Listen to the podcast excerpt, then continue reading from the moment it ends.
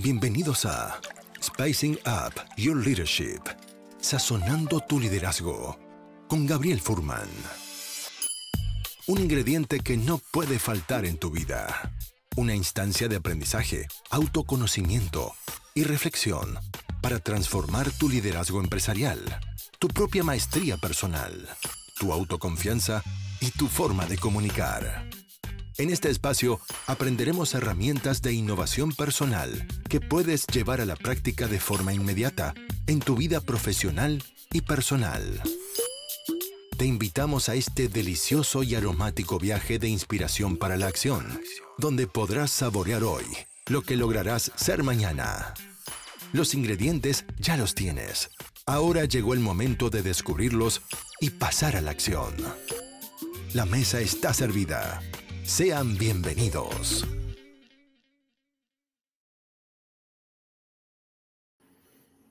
Bienvenidos a un eh, nuevo episodio de Sazonando tu liderazgo, Spicing Up Your Leadership. Estamos haciendo esta grabación live. Este es un streaming que está saliendo vía Facebook, LinkedIn y YouTube. Y por lo tanto es un placer poder eh, estar compartiendo con ustedes una, un episodio más con invitados de lujo. Mientras la gente se va conectando, los invito a que puedan ir participando de este live haciendo sus preguntas y comentarios eh, en el chat, porque esta plataforma me permite justamente poder ir leyendo lo que la gente va comentando durante la conversación. Los quiero también dejar invitados a aquellos que quizás se perdieron los episodios anteriores, los programas anteriores. Pueden acceder a todo ese material en mi perfil de LinkedIn, si me buscan por mi nombre, Gabriel Furman, y ahí van a encontrar episodios que he grabado con eh, otros personajes anteriores. Estuve con Mauricio Russo, Estuve con Hanan Knust de Keylog, estuve con Gabriel Gurovich hablando de futuro y liderazgo, estuve también con Ronnie Maglis hablando de marketing y cómo generar impacto. Todo ese material está disponible para ti de forma gratuita en mi perfil de LinkedIn. Así que los dejo invitados a, a, participar y aprovechar ese material que está ahí de forma gratuita para poder aportar con conversaciones de valor que puedan ustedes llevar a la práctica y así generar progreso en sus vidas profesionales. La invitada que tengo hoy fue extremadamente mm, buena conmigo dentro de su agenda súper, súper ocupada de poder aceptar esta invitación y venir a conversar conmigo hoy.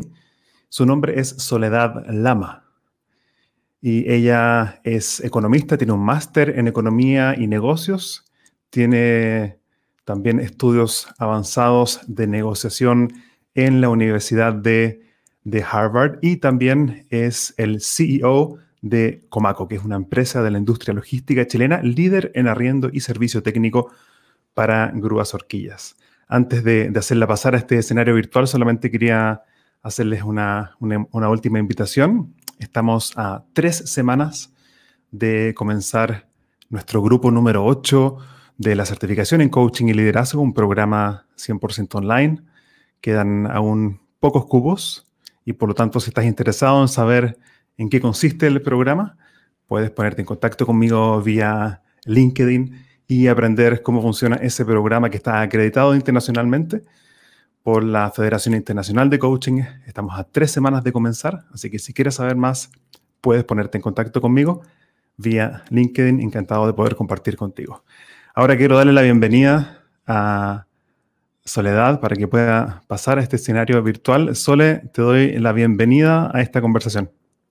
Muy buenos días, muchas gracias por la invitación. Eh, feliz de estar aquí, poder conversar contigo y con todos tus auditores, seguidores.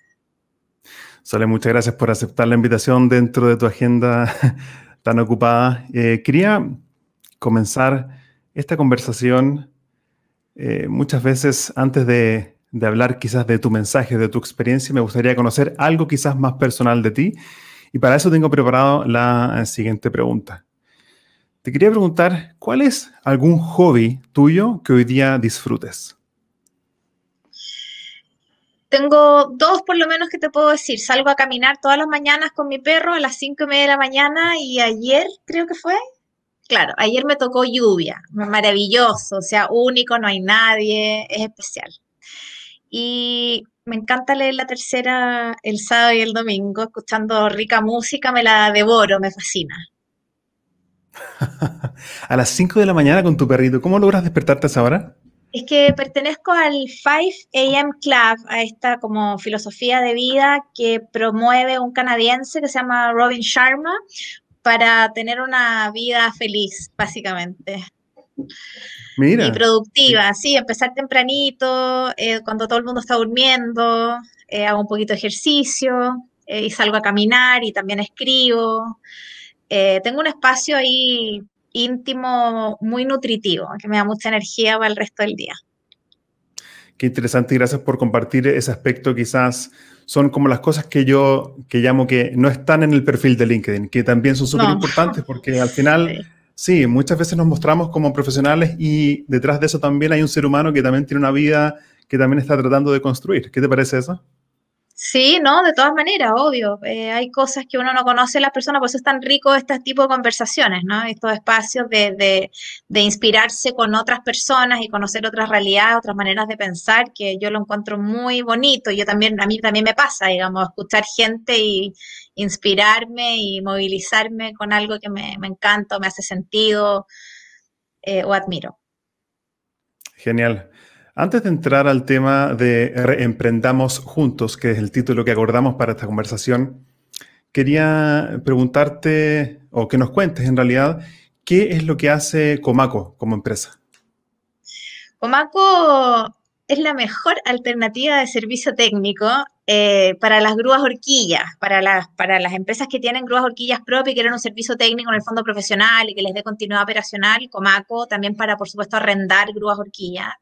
Y también tenemos delivery de gas para las grúas horquillas que son a gas y nuestro gas es de triple impacto, estamos certificados como empresa B y también somos miembros de la Fundación Desafío 10X, por lo tanto en Comaco se pagan sueldos dignos y la brecha es menos de 10 veces y nos gusta generar impacto y creemos que las empresas pueden solucionar problemas sociales a través de los negocios.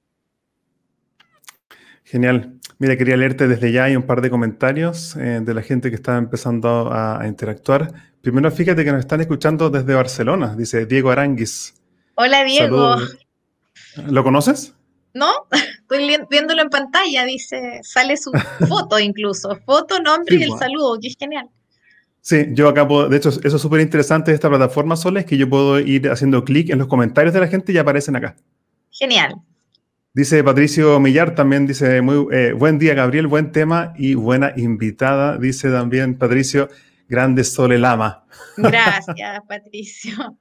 Oye, mira qué interesante aquí. Eh, Ronnie Sa pregunta: ¿Robin Sharman es el mismo del monje que vendió su Ferrari? Exacto, tiene muchos bestsellers. Eh, Robin Sharma escribió El monje que vendió su Ferrari, escribió The Greatness Guide, escribió El líder que no tiene título, escribió El club de las 5 de la mañana y ahora creo que está por sacar su próximo libro. Él es un coach de, de las principales de, empresas muy importantes del mundo, del, de del Fortune 500, de las primeras. Él es coach y escribe muy fácil y muy simple y tiene unos podcasts espectaculares para devorárselos todos. yo también soy, soy podcast eh, fan, así que ahí yo, lo creo, yo creo que lo voy a buscar. Me, me gusta o sea, cuando uno tiene que ordenar la cocina, la vajilla, todas esas cosas que dan un poco de lata o cocinar, porque yo no soy tan fan de la cocina, lo hago un poco por, obligación. Entonces, para entretenerme y que se me pase rápido el rato, pongo siempre podcast de Robin Sharma y ahí quedo feliz. Qué se me pasa rapidito. ¿Qué otro podcast te recomendarías? ¿Algún otro? Eh, no, no, no te puedo recomendar rápido otro. Bueno, los podcasts de, no sé si son podcasts en realidad, que me llegan por WhatsApp, pero los del Libero, este medio de comunicación, el Libero lo encuentro bueno, potente, integral, interesante para las personas que no vemos noticias, pues. Informarse de otra manera, digamos. Genial. Yo quería preguntarte, Sole, leí un poco tu, historia de, cómo llegaste a ser eh, la CEO de Comaco. Te quería preguntar un poco, ¿cómo fue tu historia de, entrar a la empresa? Entiendo que hay una historia ahí con tu papá. ¿Cómo comenzó eso? Bueno, para eh, mm, para no hacerlo tan largo, yo era hija única del primer matrimonio de mi madre y mi padre. Mi papá no se volvió a casar, mi mamá sí. Eh, y de ese matrimonio, como fui hija única, mi papá no tuvo más hijos y yo era súper regalona de mi papá. Mi papá era un, gallo espectacular, era piloto, instructor de vuelo del Club Aéreo Santiago, le gustaba salir a cazar, como le cuento a mi hijo, salía al alto de Nahuel Nahuel Buta con su pandilla y cazaban jabalí. Era un gallo súper interesante y entretenido, excelente amigo. Súper regalona de él, viví con él desde que terminé el colegio porque se cayó en avión, mi papá, y ahí me hice cargo de Comaco ese verano, a los 17 años, hija única, papá politraumatizado, gran Julio, se todas las noticias, se rentó el avión, estuvo hospitalizado en la costa central al, al, principio mientras lo estabilizaron y después, bueno, en el hospital de Carabineros se quebró todos los huesos que uno tiene excepto el cráneo.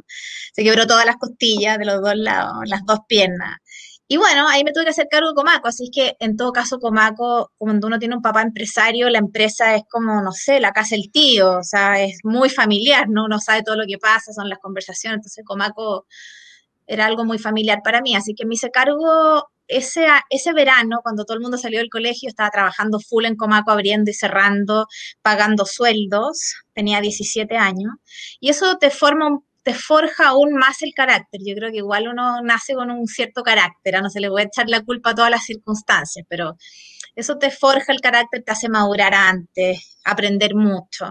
Y después entré a estudiar y mi papá se enfermó eh, lamentablemente le vino cáncer, entonces cuando yo ya estaba estudiando un máster en México, mi papá estuvo, estaba muy grave y me tuve que devolver y me devolví en septiembre del 2003 y mi papá falleció en noviembre del 2003. Yo ya había estudiado ingeniería comercial y tenía mi máster en economía y negocio, entonces tenía preparación para poder hacerme cargo y lo quise hacer porque tampoco era obligación. Qué increíble esa historia y aprecio mucho también tu apertura de contar lo que ocurrió con tu padre y me conecto mucho con la historia. Creo que hay varios factores ahí como de, fortaleza emocional o no sé exactamente aún cómo ponerlo. ¿Cómo, ¿Cómo, una niña o una joven de 17 años logra o se atreve a tomar las riendas de una empresa? Varios, varios factores. Digo que uno nace con un cierto carácter, uno, uno no lo puede desconocer. Yo, ponte tú, yo lo veo en mi hija, Emilia. La Emilia es yo, creo que tiene más carácter que yo, o sea, se nota una personalidad fuerte, decidida, independiente. Entonces yo me, reflejo un poco en ella, pero creo que ella es más así. Entonces hay una, hay una esencia. Y, y, luego están las circunstancias, porque en realidad hay una cierta conciencia social. Yo creo también si tú tienes una empresa y el dueño de la empresa está hospitalizado, incapacitado, y la gente que trabaja en la empresa necesita trabajar, necesita que se abra, necesita que recibir su sueldo. O sea, esto tiene que continuar, o sea, tampoco hay mucho espacio para la reflexión o para ver si lo hago o no lo hago, o sea, es urgente. Más encima, esto fue el 19 de diciembre, Navidad, o sea, no había ni una posibilidad de, de hacer otra cosa, o sea, era como no sé, era incuestionable, era como obvio que el día, esto fue un sábado, o era obvio que el lunes había que ir a abrir Comaco, yo fui conocí un llavero pesadísimo, sabía perfecto abrir Comaco, por eso digo que no es algo que estaba enchufando donde la llave, yo sabía cómo se abría la empresa y la gente, además, mi papá siempre tenía gente muy buena y todavía hay algunos que, que han permanecido.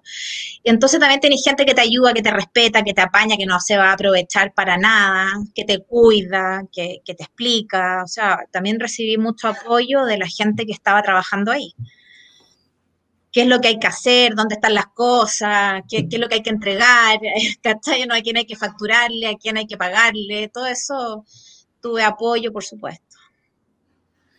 Qué increíble y, potente esa historia y, también eh, gracias nuevamente por, eh, por compartirla. Creo que para mucha gente que nos está escuchando o que va a escuchar esta grabación, el poder ver también y entender cómo a veces la urgencia hace que nos pongamos en movimiento, que creo que lo que estoy interpretando desde mi parte es lo que ocurrió contigo, es como el sentido de urgencia que te llevó a movilizarte y hacer algo casi sin pensar. ¿Cómo te llega eso? Sí, creo que sí, creo que estoy conectada con ese sentido de urgencia y que me ha pasado a propósito de lo como tú mismo lo expresas, ¿no? Conect, con, de la manera que tú lo dices, conecto con las cosas que han pasado en el último tiempo, en el sentido de urgencia con lo que hicimos con Súbete, que era, que no, era urgente. El sentido de urgencia de lo que pasó el año pasado con la rama de acción social del G100. Era, era urgente, no era como, oye, armemos esta cuestión, juntémonos a cachar cómo lo haríamos, juntémonos en dos semanas más, o sea la gente no puede salir de su casa, hay pandemia, no hay comida, más encima se puso a llover, era, era como, era urgente. Cuéntanos un poco más de qué es o qué fue G100. ¿Qué es el G100? Es una maravilla. el G100, eh, sí, el G100 es un grupo de emprendedores y empresarios que se agruparon, al principio eran súper pocos, pero se agruparon como con el objeto de fomentar el emprendimiento en Chile como principal motor de movilidad social y a mí alguien me invitó a ser parte del GESEN, así como alguien una vez me contó de qué eran las empresas B y yo entré a un mundo nuevo y conocí gente increíble y me pasaron cosas maravillosas y me inspiraron así, entré como a una, no sé, cómo explicarte, como a una, no sé, invasión de inspiración, porque eran los encuentros B, eh, los viajes de impacto, o sea, fue como viajé a Holanda a conocer puras empresas B, después viajamos a Israel a conocer como puras cosas de triple impacto y después estuvimos antes en Ponte en Puerto Varas con puras empresarios B, gente joven, otra manera de pensar en Mendoza, o sea, como que quedé totalmente impactada. Y lo mismo me pasó con el G100, me, invitaron a participar y me dijeron, está esto, y ay, qué entretenido, podría ser que esto, y ahí encontré gente o sea, como un mundo increíble y acá había otro mundo increíble. Entonces tú te das cuenta que en realidad hay esperanza, hay gente increíble en todas partes y, hay que tener eh, cuidado con donde uno pone la atención. Porque si tú pones la atención en el robo, en el abuso, en la estafa, eh, en la trampa, en, en, la desigualdad, en la violencia, pucha, es desesperanzador. No se puede emprender, no se pueden comprar grúas. Si uno está consumiendo ese tipo de, noticias todo el día. Yo, por ejemplo, ahora compramos una grúa de 32 toneladas, que es la más grande de la flota, y, mi mamá me cuenta, mi mamá es periodista, entonces le, viene a almorzar todos los miércoles, entonces ella viene con las noticias, las peores noticias, la prensa roja, es, lo que le gusta a mi mamá. Entonces le digo, mamá, ¿sabes que usted no me puede hablar más de prensa roja? Porque si no, yo no compro una grúa de 32 toneladas, simplemente porque digo, en realidad no es el momento. Perdón, perdón que te interrumpa. Perdón que te interrumpa, solamente para aclarar un punto que yo no lo había escuchado, por lo menos. ¿Prensa roja qué es? Prensa roja, o sea, sangre, po. Rojo de sangre, violencia, asaltos, estafa, estamos peor, somos el peor país del mundo, en realidad creíamos que éramos los mejores y somos los peores, todo lo malo, po. todo lo que da miedo y lo que da, lo que da miedo, lo que da desesperanza, lo que enoja, Ok.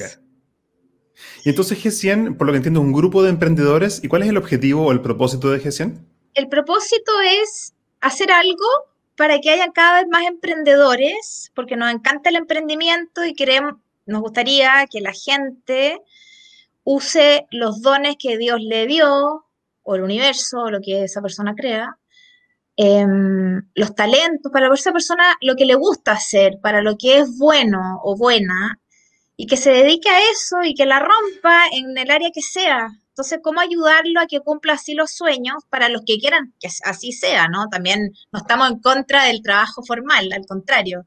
Creemos que esta es una alternativa para los que son, para los que les gustaría, queremos tratar de que sea posible y que les vaya bien. Y hacemos hartas cosas para que eso suceda.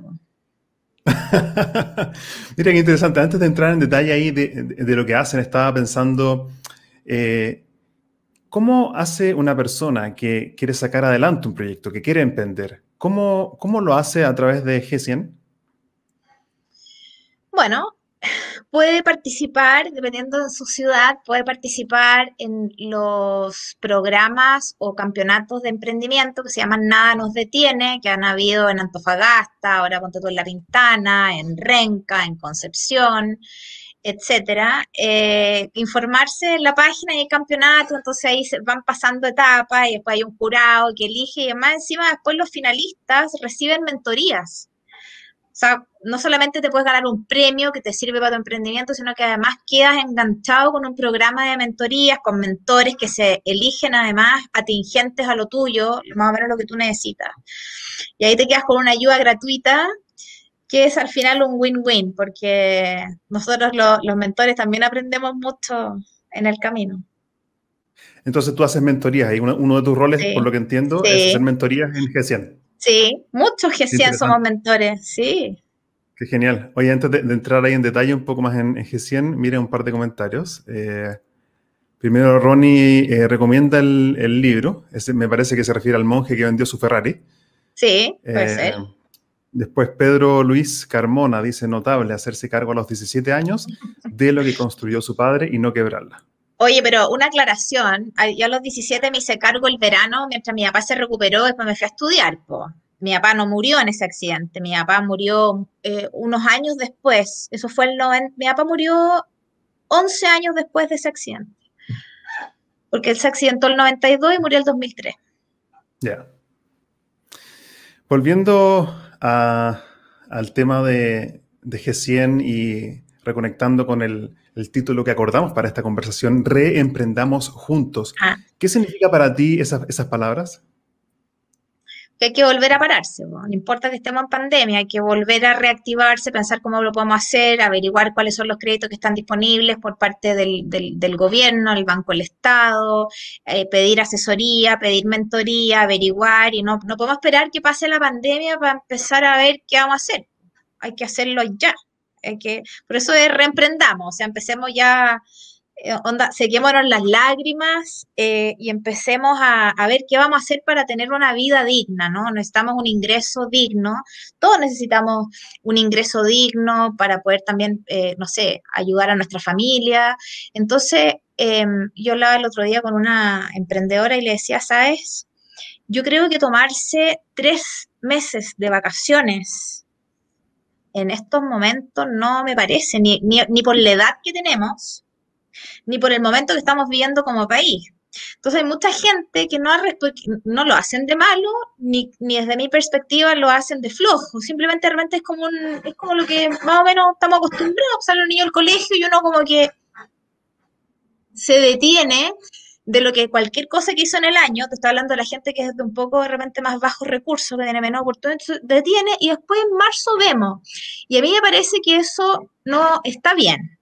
Y me parece que eso hay que decirlo con claridad, porque en realidad tú para salir de una situación de, pobreza o en la situación que tú te encuentres, delicada, por ejemplo, o perjudicada de ingresos, lo que sea, se necesita trabajar. Eh, entonces hay que trabajar y hay que trabajar no a cualquier precio, no haciendo cualquier cosa, sino que ojalá las cosas que a uno le gustan y aquí también, aparte del compromiso de ser responsable y trabajar y producir, sobre todo cuando nosotros estamos sanos y en edad productiva, porque nos necesitamos a nosotros mismos, nos necesita nuestra familia y la sociedad nos necesita. ¿Ya? Entonces, como que Chile necesita que todos los que podemos trabajar, trabajemos para levantar el país. ¿Me entiende? Entonces, ahí tiene que haber un compromiso ahí como de responsabilidad. Lo otro que me parece importante es dedicarse eh, a, lo que a uno le gusta o emplearse, pero una, una de las dos cosas. Y lo otro que me parece muy importante para que suceda o emplearse o emprender, hay que tener una mentalidad impecable, o sea, tienes que tener una mentalidad limpia para que las cosas te resulten, porque si tú piensas que lo que tú vas a hacer es difícil, y empezamos con la declaración, no, que estoy en un rubro súper complicado, en realidad lo que yo hago es súper difícil, entonces estamos, vamos, estamos determinando un destino difícil. Entonces me parece que la mentalidad y, la, y lo que uno dice, como que aquí hay un tema de programación neurolingüística, o sea, nuestro cuerpo escucha lo que nosotros decimos. O sea, tengo oídos que escuchan lo mismo. Entonces, si yo estoy diciendo que esto es difícil, que esto es malo, me estoy autoconvenciendo y además estoy, en vez de inspirar a los demás, tampoco estoy siendo un agente de cambio, no estoy siendo un agente de miedo. Entonces hay que tener mucho cuidado y, tratar de promover una, como una mente más positiva, eh, más orientada a que nos va a ir bien, y, al trabajo. O sea, para que a ti te vaya bien en cualquier cosa que a ti te gusta, hay que darle, como digo, hay que darle, darle, darle, darle, darle. Entonces, eh, y así se avanza. Tú tienes que tener una lista de todas las cosas que tenéis que hacer y empezar a hacer tarjar y conversar con gente y pedir consejos y, todo lo que haya por hacer, hacerlo y avanzar. Y uno avanza. Qué, potente tantas cosas de lo que acabas de decir, en tantas cosas son para mí son como carpetas que me gustaría hacerle doble clic. Eh, antes de eso, quizás un par de puntos. Eh, mira lo que dice acá Carolina Meléndez. Dice qué importante es eso. Hay que darle, como tú dijiste, y aceptar lo que ya fue, pero recuperarse. Hace falta poder compartir lo que está disponible para que aquellos menos afortunados puedan acceder a eso. Saludos desde Escocia. ¡Wow! Que estamos internacionales, oye. y creo que van en la línea un poco de lo, que tú estabas eh, comentando. Aquí hay una persona que se llama M y M, Maggi, dice Gabriel, siempre con tus mensajes positivos, diciendo tú sí puedes. Gracias M y M Maggi. Eh, yo hasta ahora en verdad he estado escuchando de la sabiduría de, Sole, así que yo creo que si escuchaste eso, puede ser que yo lo dije, pero lo, escuché ahora de la, de la, Sole también. Dice, mira lo que dice la Carolina Meléndez, dice, NLP es tan importante, esto es programación neurolingüística, ¿cierto? En general los chilenos nos hablamos tan mal. Nos hablamos pésimo, un maltrato, maltrato, maltrato. Mira, yo te digo, mi mamá, que es la mujer más cariñosa, es linda, alegre, pero bueno, lo que habla, yo digo, mamá, por favor, o sea, uy, ¿sabes que Mira, mis amigas dicen que hay que sacar toda la plata de los bancos, porque esto está pésimo. Mamá, mira, te cuento, no creo que nadie haya sacado la plata del banco, quizás un par de personas, pero no todo, aquí no hay una como corrida bancaria. No, pero entonces la, mi mamá tiene 70, lo acaba de cumplir. Entonces esta generación no está conectada con lo que el impacto de lo que dicen, pues. No, olvídate los mi mamá me habla de portonazo, le encanta. Dijo, mamá, por favor, no me hable de portonazo, yo sola con dos niños, entro y salgo todo el día. Yo siento, o sea, me, me, cuido, pero no me voy a cuidar más si me tienen al día de la cantidad de portonazos que ha habido en la ciudad, porque si no, no salgo. Pues de mi casa. Una de las cosas que, de todo lo que has dicho, que creo que podríamos hacer un, doble clic, que también sería súper potente para la gente que nos escucha, es cómo una persona que está desempleada puede tomar la decisión entre emplearse o emprender. O sea, esa decisión es súper personal y tiene que ver con un poco el estilo de vida y lo que a ti te haga sentido. Yo creo que hay gente que, y me parece súper válido, hay gente que le gusta tener una estabilidad, saber que va todos los días al mismo lugar, que va a tener su sueldo a fin de mes, y es ordenadita o ordenadito y le gusta así. Yo tengo hartos familiares así que les fue increíble, son así clock in, clock out, como decía una tía que hizo clock in, clock out 40 años. Em, y son felices y les fue estupendo pero eh, creo que si alguien tiene como el bichito y le gustaría hacer algo, yo creo que hay, que, eso sí que me gusta hacerlo sin miedo, eh, sobre todo cuando están todas las condiciones para hacerlo, porque yo entiendo que a veces da un poco más de miedo cuando tú tienes un buen trabajo y te gustaría emprender, pero aún así yo soy de la... Eh, yo soy del pensamiento de que hay que creer que las cosas son posibles y que a cualquier persona le puede ir increíble en cualquier emprendimiento, da lo mismo si es pizza, si lo que sea que tú digas está lleno. Yo no creo que el está lleno sea un impedimento para hacer un emprendimiento. Quería leer un, par de comentarios más, que es tan importante también escuchar lo que la gente va diciendo. Ah, M&M dice, Gabriel, te conocí en el canal La Vereda y ahí me suscribí. Siempre positivo, gracias. Eh, Maggi, muchas gracias. Eh, Sole, hay, un tema que mencionaste respecto a el no tener miedo para emprender y realmente hacer el trabajo que hay que hacer. Creo que es tan potente eso. Yo justo ahora te quería contar que estoy terminando de escribir mi primer libro. Felicitaciones. gracias. Y el libro se llama Créete el cuento, que es una metodología de tres pasos para gestionar el miedo y ejecutar las acciones que necesito ejecutar para progresar en sea cual sea el proyecto. Entonces, desde esa perspectiva, ah, perdón, sí, ¿qué, qué, piensas? No, acá hay un libro muy bueno de Gabriel Fernández, Eduardo Fernández, es, apellido Fernández y es español, que se llama Vivir sin miedo. Y que es genial, porque te hace la pregunta, ¿qué es lo peor que puede pasar? Por favor, escríbeme si tú haces esto, ¿cuál es el desastre? Defíneme el desastre. En realidad te das cuenta que no, no, no hay un desastre. Qué potente esa pregunta. Eh, yo la he escuchado antes, eh, la he conversado también eh, mucho con mi señora. Denise y yo trabajamos juntos, tenemos este programa de certificación en coaching, hacemos programas en empresas también. Y esa pregunta, yo te diría que es una de las favoritas de mi señora. Cuando alguien, digamos, está paralizado, le pregunta, ¿qué es lo peor que podría pasar? Y muchas veces, Sole, y dime si estás de acuerdo o no, nuestros fantasmas mentales son mucho peores que la realidad misma eventualmente cuando ejecutamos la acción. Total, total, total. Yo creo que hay que tomar todas las decisiones que nos dan miedo y pavor con tal de tener más, por ejemplo, armonía o más mm. bienestar o generar un impacto positivo. Eh, eso hay que, oye, pero eh, no, dale nomás. Todo tiene que ver con el amor, en el fondo.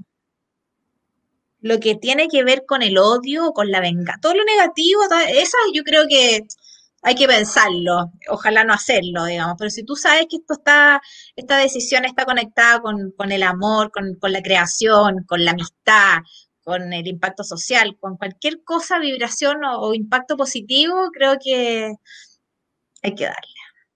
¿Qué anécdota a nivel profesional podrías contarnos donde justamente sentiste miedo quizás como de hacer algo y fuiste y lo hiciste igual, además del que ya nos contaste?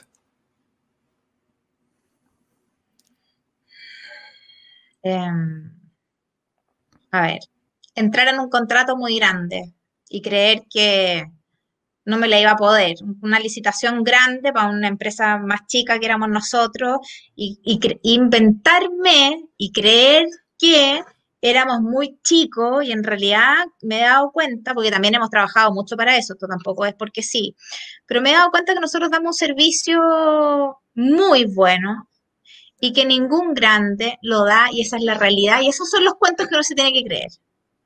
¿Sabes qué? Yo la atención que doy yo no la da nadie, esa es la verdad, esa es la dura. Yo te contesto el teléfono, te contesto el correo, yo te, yo me, nosotros todos los que trabajamos en mi empresa, porque así es lo que uno ha liderado o, o el, el bombo que uno toca, digamos, cualquier problema que va a tener ese cliente, toda la compañía corre y eso no existe en todas partes. Entonces uno tiene que conectar con el factor diferenciador y decirse mm. la verdad. Ahora, eso no es inventarse un cuento. No es una mentira. Yo no, yo no, yo no digo esto porque es mentira. Yo trabajo para que así sea y, reconozco, y esto es súper bueno, esto es súper, es holístico, esto tiene que ver con todo, tiene que ver con lo personal también. eso cuando tú te quieres, cuando tú te quieres y tú te respetas, no aceptas cosas que no corresponden. Que, ¿Me entiendes? Tratos que no corresponden, condiciones que no corresponden. Y eso aprendí en el trabajo. ¿Sabéis qué? Estas condiciones no corresponden y no son buenas para mí. Entonces, no, porque yo sé lo que valgo, o sea, aprender a conocerse y a quererse en términos personales y también de empresa. Yo sé lo que hago y yo sé que esto es bueno, sé que no me voy a tirar al piso porque si no va por aquí, otra persona lo va a contratar. ¿Me entiendes o no? Porque a veces uno también como emprendedor o empresario se tira al piso de repente porque te da pánico perder un contrato. ¿Ah? Entonces, bueno, hay mucho trabajo por detrás para que eso para que no te dé miedo, ¿no? Tienes que conocerte, conocer tus debilidades, trabajar por mejorar todo lo que está mal, todas las mejoras de proceso que hay detrás. O sea, uno ha hecho un trabajo para llegar hasta ahí, no, tampoco es gratis. El dejar de tener miedo implica mucho trabajo. ¿Sí? Me, sí, sí.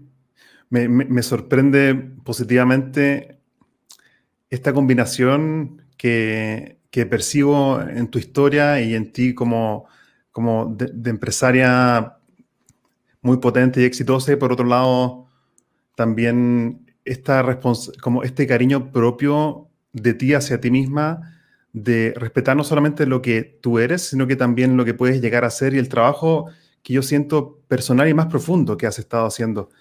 ¿Cómo, cómo una, una empresaria llega también a reconocer la importancia del desarrollo más interno? El sufrimiento, las metidas de pata, el dolor. las cosas que a uno le han pasado en la vida. Si a uno lo que le pasa en la vida, a mí me enseñó mi mejor amiga, la Carito, que o las veces que uno está sufriendo, porque yo he sufrido en mi vida. Entonces me dice, bueno, tú tienes que conectarte con el hecho de que cuando estás sufriendo, estás creciendo. Eso es, una, eso es muy cierto.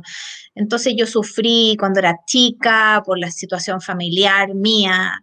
Eh, después me pasó lo de mi papá, que no me generó tanto sufrimiento. En realidad, bueno, eh, lo que pasó a mi papá porque no se murió, ni quedó paralítico, ni nada. Un impacto. Pero después sí sufrí mucho con la enfermedad y muerte de mi papá, eh, por ejemplo y también sufrí mucho con mi separación, porque yo no era lo que yo quería para mi vida, o sea, era como un fracaso, una pérdida tremenda de un, del proyecto más importante de mi vida, que yo quería tener mi familia, mi casa, mis hijos. Entonces, cuando yo me divorcio, fue terrible. Pero ahí vienen todas estas conexiones. Yo en cada pena o en cada etapa difícil o sufrimiento he conectado mucho hacia el interior, pero también con mucha guía. La Carito, que la mencioné, que la Carolina Galleguillos, es una, como, un, como una especie como de maestro, que yo creo que es como más evolucionada que yo, y siempre me ha guiado mucho en mis penas, ¿cachai? y me ha conducido a leer buenos libros, ¿cachai? Yo, por ejemplo, mi libro, en mi, velador tengo Metafísica 4 en 1, y yo lo leo todos los días. ¿Me entiendes? Y, lo, lo, tengo hace 20 años o más leo una, una frase, una página, y eso te, te alinea un poquito. ¿Hay algún como ejercicio quizás más práctico que tú hayas experimentado que podrías recomendar para alguien que quizás quiere conocerse más o como enfrentar también sus miedos? ¿Algún ejercicio o actividad? Levantarse a las 5 de la mañana, luchar contra la creencia de que es imposible, que yo no soy de levantarme en la mañana y que en realidad no me pidan eso, pídanme cualquier otra cosa. Eso es nada, eso, eso no es verdad. Todos podemos. Y es un espacio mágico para la vida interior, porque tú puedes meditar, o puedes leer, o puedes escribir, o puedes salir a caminar. Yo salgo a caminar con mi perro está oscuro y como te digo, a veces hay vientito, o a veces es otoño, o a veces es verano y está rico hasta para andar en polera a esa hora.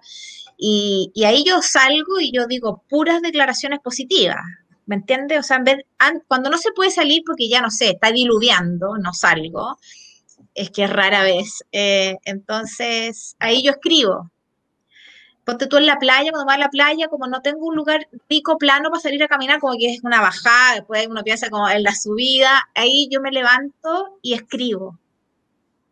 Escribo, escribo, escribo, escribo. Escribir es muy importante porque, bueno, tú sabes que lo que tú escribes, el cerebro casi no lo olvida. En cambio, lo que tú escribes en el computador no, no es tuyo. Él no lo reconoce como tuyo. En cambio, tu letra es tuya. Uno se entiende su letra. a, veces, a veces ni siquiera uno. A veces ni siquiera uno, tal cual. A veces ni siquiera uno. Por eso hay que tratar de escribir casi para... Yo tengo miles de, cosas escritas que van a ser mi herencia. No sé, va a ser divertido para mis hijos, yo creo, cuando yo no esté, ver las cosas que yo escribía, porque imagínate, tengo desde nana, desde los 10, 8 años, cosas que escribo. Para la gente que nos está escuchando y quizás no conoce el ejercicio de, escribir, en, inglés yo lo conozco también como journaling, ¿cómo, cómo, cómo se hace el ejercicio? Para la gente que quizás quisiera probar, ¿cómo parte?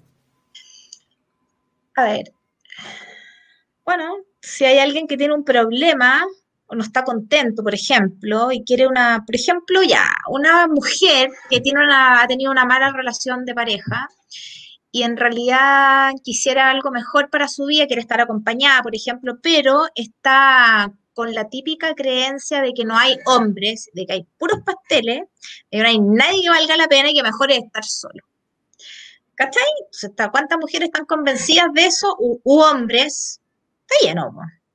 Entonces, empezar a escribir lo que uno quiere, lo que para uno es importante. Y yo creo que eso se atrae.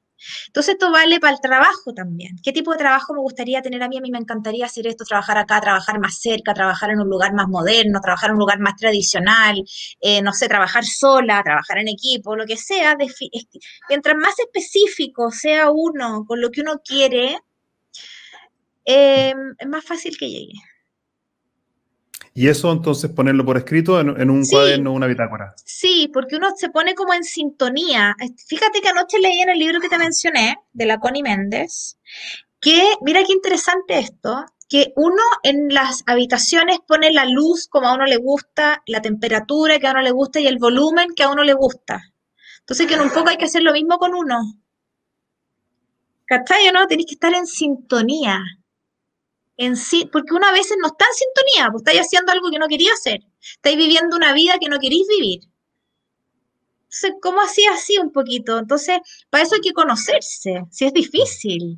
Pero hay que darse el espacio de conocerse, qué es lo que uno quiere hacer, qué es lo que a uno le gusta, cuáles son las cosas que a uno le hacen feliz, donde uno tiene armonía. Yo creo que vivir en armonía es súper importante y, es súper personal. O sea, la gente, hay gente que está en armonía haciendo deporte solo, otros que están en armonía haciendo deporte en familia, otros que están en armonía viendo Netflix eh, acompañados o solos, otros en armonía leyendo un libro, otros en armonía en un café. Buscar la armonía porque también el cuerpo y la, el alma y la mente necesitan alimento para poder mm. vivir inspiración, porque esto no es pura pega, no es pura tarea, tarea, tarea, todo el día tarea, tarea. ¿Y en dónde está mi premio? ¿Dónde me nutro? ¿Dónde yo soy feliz? ¿Dónde, bueno, flow? ¿Dónde yo, dónde me pasa eso? Pues, pues a mí me encanta cantar y canto pésimo y pongo la música todo chancho y de repente canto y feliz. ¿Qué música escuchas? Justo me preguntaban ayer lo mismo. Ponte tú, para mí, un sábado en la mañana, hits acústicos. Y creo que ya, o sea, estoy vibrando, ya estoy feliz. ¿Cachai? No así como una música suave, leyendo el diario, los niños están acostados. Tengo mi espacio, ¿cachai? Eso es tan importante. Eso, nutre. sí, eso creo que es tan importante, esto también que menciona Sole, como de tener mi propio espacio. Eh, yo también, como hago coaching uno a uno también con ejecutivos o también life coaching, mucha gente me dice que lo que más le, cuesta es generar un oasis personal de conexión. Y creo que los tips o ejemplos que tú has dado, creo que lo, simplifica y lo hace también tan, tan accesible. Quería leerte un par de comentarios más. La gente aquí está muy entusiasmada, parece, eh, relacionado con cosas que hemos conversado. Dice Carolina Meléndez, cambiar la narrativa. Hablamos un poquito como del pensamiento. Eh, también Carolina dice self-respect, auto o respeto propio. Qué bueno haberme unido. Lamentablemente me tengo que ir. Gabriel, sería genial poder ver el replay. El replay, Carolina, va a estar siempre disponible en mi perfil de LinkedIn de forma gratuita. También te agradece a ti. Dice gracias, Sole, por compartir tu experiencia. Gracias. Sí. Gracias. M&M, dice, Sole y Gabriel, excelente programa en la mañana es una inyección de, energía, dice. Gracias, qué bueno. Dice Carolina Meléndez, la historia de tus penas son tan similares a las mías. Tanta razón en cada uno de, una de ellas es crecimiento, levantarse temprano, ejercitar amor propio, confiar, positivismo, escribir, leer, etc. Así que creo que eh, me, me, gusta también que la gente se sienta súper conectada también solo con lo que tú has compartido. Qué bueno, qué bueno. Eh, te quería mm, preguntar para ir cerrando esta conversación que obviamente podría dar para conversar muchas horas más de, toda tu historia, experiencia. ¿Qué pregunta crees tú que yo no te he hecho que te hubiese gustado que te haga? ¡Qué difícil! Ah, ¿Qué le hace falta a nuestro país o a nuestra sociedad o a nosotros mismos para ser parte de la solución y apoyar una salida a este 2021? Uh, me encantó. Ya, imagínate que te la hice yo a ti. bueno, entonces, Chile, todo el mundo necesita en realidad, pero a mí me gusta tanto Chile que conecto con Chile. Chile necesita gente que esté, yo, respeto y, y respeto mucho la gente que no está feliz. Respeto a la gente que lo está pasando mal, pero habemos otro grupo que no es una minoría. Habemos otro grupo que no lo está pasando mal. Entonces, ese grupo necesita estar al servicio de su país. Y eso significa para mí hacer algo al respecto más allá de leer la prensa y comentarlo con los amigos, no sé, en el café de la mañana. Uno, nosotros, todos los que tenemos desde mi punto de vista una casa, un trabajo, un ingreso, tenemos los familiares sanos relativamente, nada, nada que nos esté agotando la energía, porque esa gente, yo estoy de acuerdo que destine su energía a cuidar a sus hijos o a sus padres enfermos. Todos los que estamos así, que somos montones, tenemos que estar haciendo algo por los que no están así. Entonces hay que estar más conectado con el resto del país, conectado, conocer, preguntar, ayudar y ayudar con tiempo, no solamente con dinero, pero con dinero también. Ya, o sea, todos los que nosotros estamos más o menos bien deberíamos estar ayudando siempre a varias personas, ya sea de nuestra familia, de nuestro entorno, pero no se puede ser acumulador. Yo creo que el, gigante egoísta es un cuento que está pasado de moda. ¿Ah? Entonces creo que hay que empezar a dar un poco más, compartir un poco más. Si uno no lo hace, hacerlo. O sea, este año tiene que ser el año del compartir, el año del conectar y el año de estar en territorios, en terreno, haciendo un trabajo más conectado, más allá de la transferencia electrónica. O sea, conocer otra realidad, ir, donar tiempo, la gente, por ejemplo, que hace mentoría, fantástico, eso es valiosísimo, pero y eso es difícil, es un tiempo que bloquear en la agenda y hacerlo. Pero llámese mentoría, llámese lo que sea, ir a, a visitar, o sea, que la pandemia no nos aísle tanto como para no ayudar. Y lo otro, que seamos impecables de palabra, que dejemos de pelar al país y de lo mal que lo estamos haciendo y que terrible el gobierno y los políticos. Todo lo tóxico yo, yo lo pondría en reciclaje porque es suficiente, como que estamos llenos de basura y queremos seguir produciendo basura. Yo creo que llegó el momento de reciclar y de limpiar un poquito con nuestras obras, con nuestras palabras, empezar a hablar de lo que está bien, porque lo que necesitan nuestros hijos, nuestros padres, nuestros trabajadores, nuestros amigos, es esperanza, es amor, es fe en el futuro. Miedo ya tienen, están sobre miedo, o sea, demasiado. Necesitan más cariño, más amor, más esperanza. Y uno es esperanza con el ejemplo. Oye, me está yendo bien, hice esto y nos pasó esto otro, y mi hijo aprobó esto. Oye, qué bien. Yo, yo en mi Instagram pongo todo lo que bien, todo lo bien que lo está haciendo Chile con las vacunas. Entonces, por favor, conectemos, seamos orgullosos de lo que estamos haciendo bien. Ah, no, pero pucha, en realidad esto se ve opacado. Oye, no, mira, suficiente. Si los que opacan está lleno, uno cree, no, que si yo no lo digo, esto no se va a saber. No es así. No es así. Estamos con más noticias negativas que positivas. Entonces necesitamos de la otra parte del equipo. Este equipo tiene menos jugadores. El equipo de la buena onda, del trabajo en equipo, del positivismo, de lo que está bien. Esos tienen menos jugadores que el otro. Entonces vamos entrenando y contratando más jugadores para este lado. Me parece eh, fantástico también y la coherencia tuya, por ejemplo, en que planteas lo importante, por ejemplo, de, regalar tiempo para inspirar o aportar a otros y creo que es exactamente lo que estás haciendo conmigo en este espacio. Fíjate que, nos agendamos una hora en nuestra, en nuestra agenda y tú tuviste la, la generosidad también de compartir tu experiencia con todos los que nos están escuchando y van a escuchar esta grabación. O sea, imagínate el valor potente y, me emociona también decirlo que tú estás dejando al inmortalizar esta conversación conmigo. Ay, gracias. Ojalá que llegue lo más posible porque de verdad que lo necesitamos para que los, muchos usen sus talentos. ¿Te imaginas mm. un país donde la gente usa los talentos? ¿Cachai? ¿no? es pura, es, mágico esa cuestión. Los que tocan instrumentos, los que les gusta la danza, todo, todo lo que es el arte, todo, todos sumamos, ¿cachai? Pues eso hay que promover.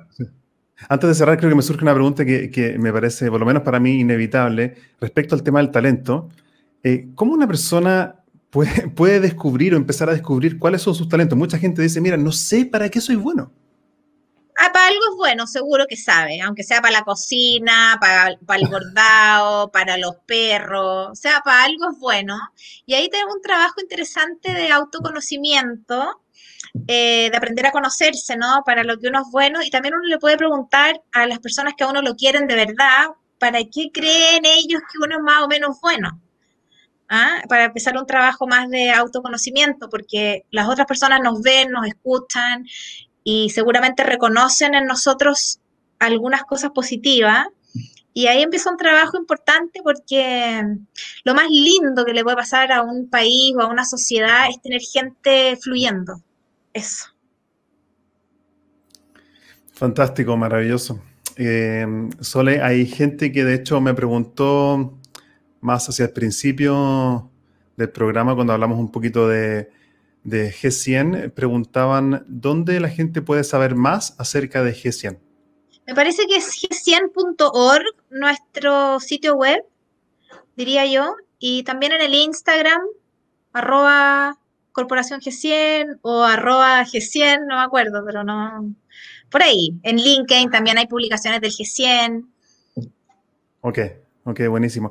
¿Y la gente que quiere conectar directamente contigo, Sole, cómo lo puede hacer? Bueno, em, a ver, tengo mi correo soledadlama.comaco.cl y tengo mi Instagram eh, que es arroba la solelama. Ahí está un poco lo que yo hago y no soy tan buena para contestar mensajes directos por Instagram porque soy de una generación poste, o sea, como que me enchufé a Instagram porque si no, no sabía lo que hacían mis hijos pero, pero no soy tan buena para eso, pero por correo puede ser. Y, también tengo mi celular que, ¿lo digo? Eso depende de ti. Sí, lo mismo. Que me escriban por WhatsApp, eso sí, porque no me gusta hablar por teléfono. 5699-701-0555. Wow, qué increíble. El otro día cuando hice el live también con Mauricio Russo, al final le hice esta misma pregunta. Si alguien quiere conectar, ¿tú conoces a Mauricio? Sí, pues obvio. Sí, él, me dio, De hecho, quería aprovechar de agradecerle a Mauricio por darme contacto de esta tremenda invitada de Sole Lama. Así que gracias, Mauricio, si estás escuchando. ya a Mauricio le pregunté al final de la conversación, le pregunté, ¿y si alguien quiere conectar contigo, cómo lo hace? Y me dijo, me dijo, dale, dale mi WhatsApp por LinkedIn nomás. Claro. Igual que tú. es que escriban por WhatsApp es mejor, porque en realidad yo por lo menos soy pésima para hablar por teléfono. Bien, Solo quería agradecerte eh, tu tiempo y la inspiración que eres también como persona por haber conversado conmigo en este espacio. Bueno, muchas gracias por la invitación. Un abrazo a todos los que escucharon y vamos Chile. Eso. Gracias, Sole. Besos. Chao, chao, Yo me quedo solamente un minuto más eh, acá en el live para agradecer directamente a la gente que estuvo presente durante el live con sus comentarios, con, con sus preguntas. Hubo gente de distintos lugares del mundo y eso me hace muy contento saber que a través de la tecnología podemos llegar a lugares inesperados y sorpresivos. También quería eh, recordarles la invitación que hice al principio, que estamos buscando eh, gente o participantes que estén dispuestos a vivir un proceso de aprendizaje en nuestro programa de certificación en coaching y liderazgo, donde enseñamos herramientas de inteligencia emocional, obviamente de coaching, comunicación, autoconocimiento. Así que si alguien de ustedes está interesado también en saber más acerca de este programa que empieza en solo tres semanas, puede escribirme un mensaje por interno aquí en LinkedIn. Es la forma más directa de llegar a mí y conectar. Ha sido un placer nuevamente poder compartir con ustedes, con invitados que puedan eh, compartir su experiencia y así llegar a más gente para generar progreso y así seguir creciendo como personas y como profesionales. Les deseo mucho éxito. Hasta aquí llegamos por hoy con otro capítulo de Spicing Up Your Leadership, sazonando tu liderazgo con Gabriel Furman. Encuentra más material sobre este y otros temas en nuestras redes sociales, en LinkedIn y Facebook, como Gabriel Furman. Nos reencontramos en nuestro próximo capítulo para descubrir más herramientas de innovación personal que te servirán en tu vida profesional y personal. Esta cocina siempre está abierta para ti y para todos aquellos que quieran compartir su inspiración para la acción. Hasta la próxima.